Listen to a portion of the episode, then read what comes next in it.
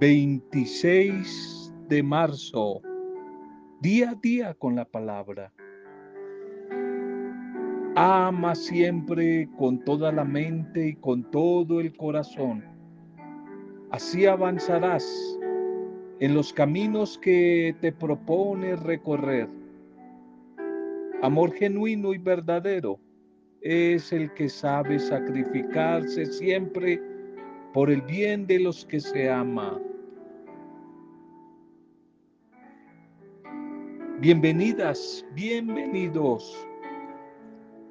Una bendición a cada uno de ustedes a esta hora, sus vidas, sus familias, sus comunidades o los diferentes momentos y grupos a donde pueda llegar esta palabra del Señor. Nuestro saludo para cada uno de ustedes en este tiempo de cuaresma. Hoy, viernes, viernes de cuaresma. Hoy viernes de cuaresma y seguimos pensando en palabras, acciones y una dieta, ayuno para este viernes de cuaresma. Corregir con amor y no callar nunca por miedo. Tener buenos detalles con los que están cerca. Animar al que está un poco desanimado ayudar, bendiciendo a los otros con palabras bondadosas que edifiquen y no con palabras hirientes que aten, con palabras hirientes que siembren inseguridad y miedo. Ayudemos a otros, especialmente los que están preocupados y han perdido la esperanza con una fuerte dosis de optimismo. Una fuerte dosis de optimismo que les ayude a liberarse un poco de las presiones, de las amarguras y de las tristezas. No olvides dieta para hoy, menú para este día, menú para este día. Una exquisita calidad para con el prójimo un caldo, pero no de costilla, sino un caldo de atención a los desamparados, a los más necesitados, a los enfermos. Una excelente y buena ensalada de detalles, detalles de afecto, de ternura para los más cercanos. Y hoy intentemos preparar una, una tortilla bien doradita, una tortilla bien rica, para compartir, para compartir una sonrisa con los que están desanimados y tristes. Bien, nuestro saludo también y nuestra oración intercesora, no solamente por los que están atravesando momentos difíciles, sino en este día nos alegramos con las familias y los amigos de nuestras cumpleañeras y cumpleañeros o de todos los que celebran algún tipo de aniversario, parejas, institución, una Pascua, una partida a la casa del Padre en este día. Nos unimos para agradecer al Señor por todos los que como Alberto Mesa hoy están de cumpleaños. Albertico, nos unimos a tu esposa, Martica, tu hija, tu familia, tus hermanas, tu familia allí en el sur. Nos unimos a todos, todos tus amigos del ayer, tus amigos del hoy, a las comunidades que tan bellamente tú pastoreas, esas pequeñas comunidades en el sector, allí en las ferias. Nos unimos, Albertico, para elevar una oración de gratitud por tu vida, pedir que el Señor renueve hoy esa unción de su bendito, maravilloso y poderoso Espíritu en ti. Un feliz día, un abrazo, un feliz cumpleaños y que vino nuevo siga siendo derramado en tu vida y a través tuyo y de todos los que están hoy de cumpleaños. El buen Dios les sorprenda con lo mejor que Él tiene guardado allí dentro de su corazón, que es felicidad, que es ternura, que es bondad. Feliz día. Carretas vacías, carretas vacías. Dice el libro de Santiago en el capítulo 3, 1, 2. Hermanos míos, no pretendan muchos de ustedes ser maestros, pues como saben, seremos juzgados con más severidad. Todos fallamos mucho. Si alguien nunca falla en lo que dice, es una persona perfecta capaz también de controlar todo su cuerpo. Carretas vacías. Un muchacho caminaba de la mano con su padre y en ese momento él se detuvo en una curva cerca del camino y después de un pequeño silencio, el padre le preguntó, ¿puedes sentir ese ruido, hijo mío? Algunos segundos más tarde, el muchacho le respondió, puedo escuchar el sonido de las aves, el sonido del agua del río, las hojas movidas por el viento, pero ¿puedes oír algo más? preguntó el padre. Pon un poco más de atención. Otra pausa y entonces le dijo el niño, sí, también papi, Puedo oír una carreta que se acerca. Sí, es una carreta. Es el ruido de una carreta vacía, dijo el padre. Esa carreta está vacía. Y el muchacho dijo, papi, ¿cómo sabes que esa carreta está vacía si aún no la vemos todavía? Y el padre le respondió, mijo, por el ruido que hace por el ruido que hace. Cuanto más vacía está la carreta, la vida, más bulla, más ruido hace. El niño se convirtió en adulto y cuando veía a una persona creída, orgullosa, hablando demasiado, interrumpiendo la conversación de todos, queriendo llamar la atención, siendo inoportuna, o violenta, presumiendo de lo que no tiene, sintiéndose prepotente y menospreciando a los demás. Entonces recordaba las palabras de su padre un día cuando él era niño. Cuando la carreta está más vacía, hace más ruido, hace más ruido. La humildad consiste en callar nuestras virtudes, aprender a hacer silencio de nuestros talentos, solo para que los demás las descubran y ellos las comenten, no nosotros. Nadie está más vacío que aquel que está lleno de egoísmo, de arrogancia. Toda mujer, todo hombre nace vacío sin Dios. Si continúa el camino con ese vacío, irá por la vida haciendo ruido, nada más que ruido. Si permite en cambio que Dios llene ese hueco dentro de su ser, su vida será de peso y los que le rodean oirán una suave melodía que alienta y contagia optimismo. Te invito, a ti mujer, a ti hombre, deja que Dios, deja que Dios llene y satisfaga tu vida.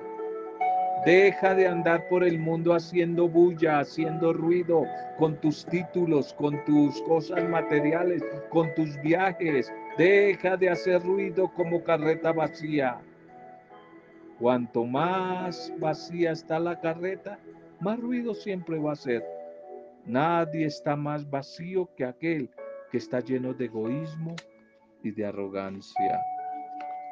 Bien, nuestros textos litúrgicos para este día. Nuestros textos litúrgicos para este día, titulémoslo, El profeta incomprendido. El profeta incomprendido. La primera lectura es del joven profeta Jeremías en el capítulo 20, 10 al 13. Jeremías 20, 10 al 13. Y esta primera lectura es parte de las llamadas confesiones de Jeremías. La misión profética de Jeremías lo ha conducido a una situación desesperada. Está a punto de ser linchado por el pueblo. Su discurso se ha convertido en una piedra en el zapato de las autoridades del pueblo. Su denuncia contra el templo los exasperó. Y se le vinieron al profeta estas autoridades encima queriéndole también echar al pueblo mismo. Y este texto de hoy pertenece a una oración que Jeremías en ese momento de persecución sufre. Y en ella el profeta confiesa a Dios la tragedia que está viviendo. Esa tragedia de terror, de dolor que él está afrontando en ese momento. Como si dijeran, este hombre no hace otra cosa que predicar terror por todas partes y en todos sus discursos. Y luego, este mismo pueblo va a decir, persigámoslo, denunciémoslo. Los mismos amigos lo acechaban y se quieren poner contra él. Toda una vida sacrificada al servicio de la palabra de Dios, de la salvación del pueblo, pareciera que quieren terminar en un rotundo fracaso. ¿Qué hacemos en la vida del profeta? Y cuando este, el profeta, tiene que atreverse con valentía, la valentía que solo da el Espíritu del Señor, a denunciar, a desenmascarar,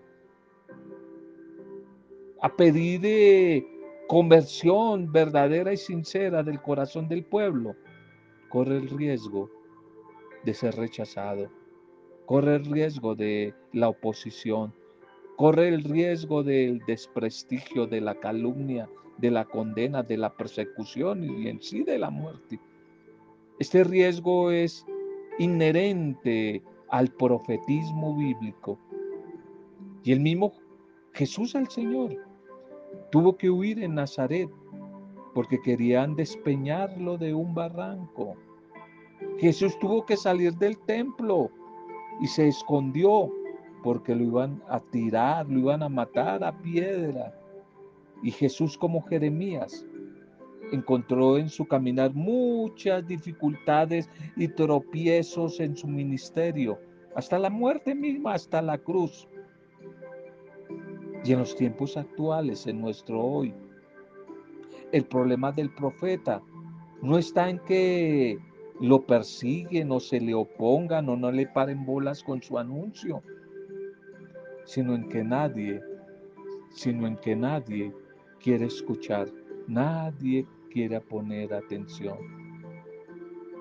Los hombres de hoy, mujeres y hombres, no están interesados en oír a quien lo llama al cambio, a la conversión, al quien le muestra que están cometiendo errores, que están equivocados, a quien les enseña el sentido trascendente de la vida, a quien les muestra realidades que solo se contemplan en el mundo de la fe. Este es un impasse, un choque muy serio para el profetismo cristiano.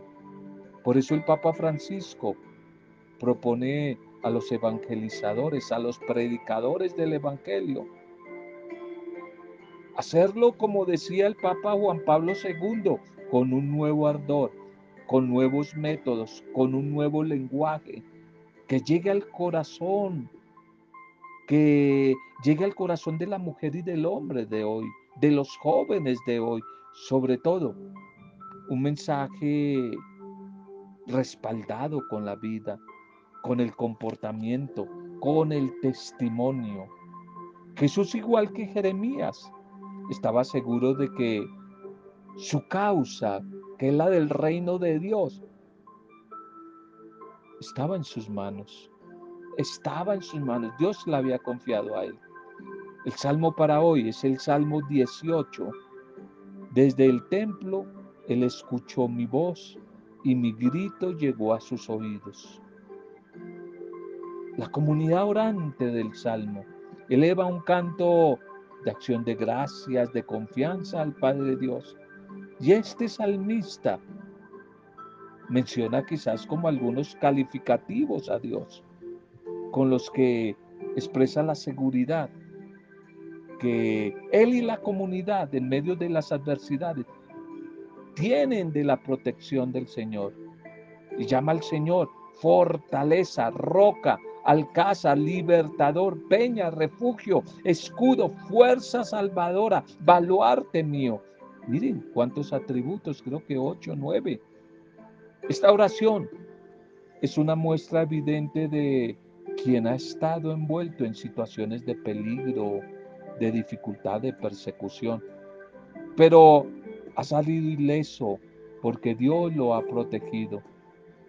Las promesas de Jesús nos ayudan a leer y orar este salmo como la oración que expresa nuestra seguridad, nuestro abandono en el Señor.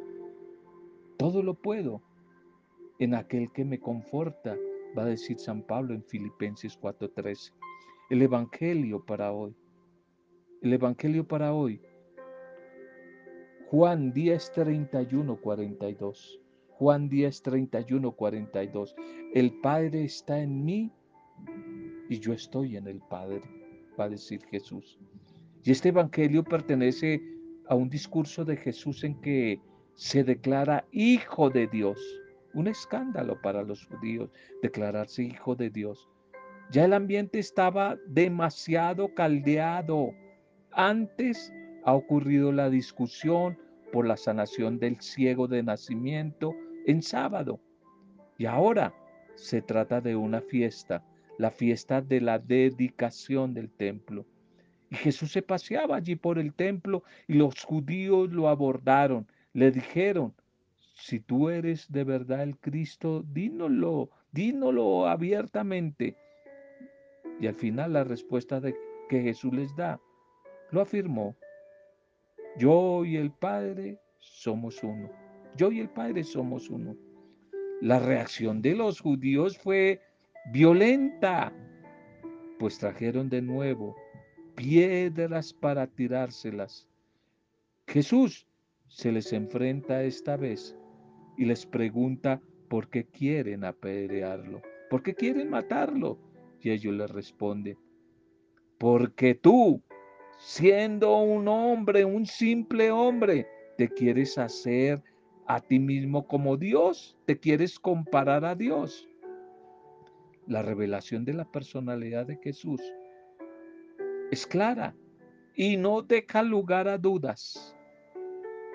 Jesús les cita el Salmo 82.6. Les muestra cómo la escritura a los israelitas que ejercieron algún ministerio grande en el pueblo. Lo llama dioses, dioses con D minúscula, porque a ellos Dios el Padre les dirigió su palabra. Entonces, ¿cómo pueden ustedes decir que aquel a quien el Padre ha santificado y enviado al mundo dice mentiras, blasfema, porque ha dicho la verdad? Yo soy hijo de Dios. Si los destinatarios de la palabra son llamados dioses con verdadera propiedad, debe llamarse o ser Dios quien es la palabra viva del mismo Dios. Y esa soy yo, dice Jesús. Después de, de haber dado un argumento desde la escritura, Jesús eh, muestra las obras que Él hace y que esas mismas obras hablan y dicen lo que el Padre le ha enviado a hacer. ¿Cuáles son estas obras? Las que Juan llama signos y que los otros evangelios las llaman milagros. Es decir, actos de Jesús que llevan a la fe en Él, que tienen el sello de Dios, porque solo quien es enviado por Dios puede hacer esas obras. Nadie más las puede hacer. De hecho, al final del Evangelio de hoy, dice el texto que muchos creyeron en Jesús.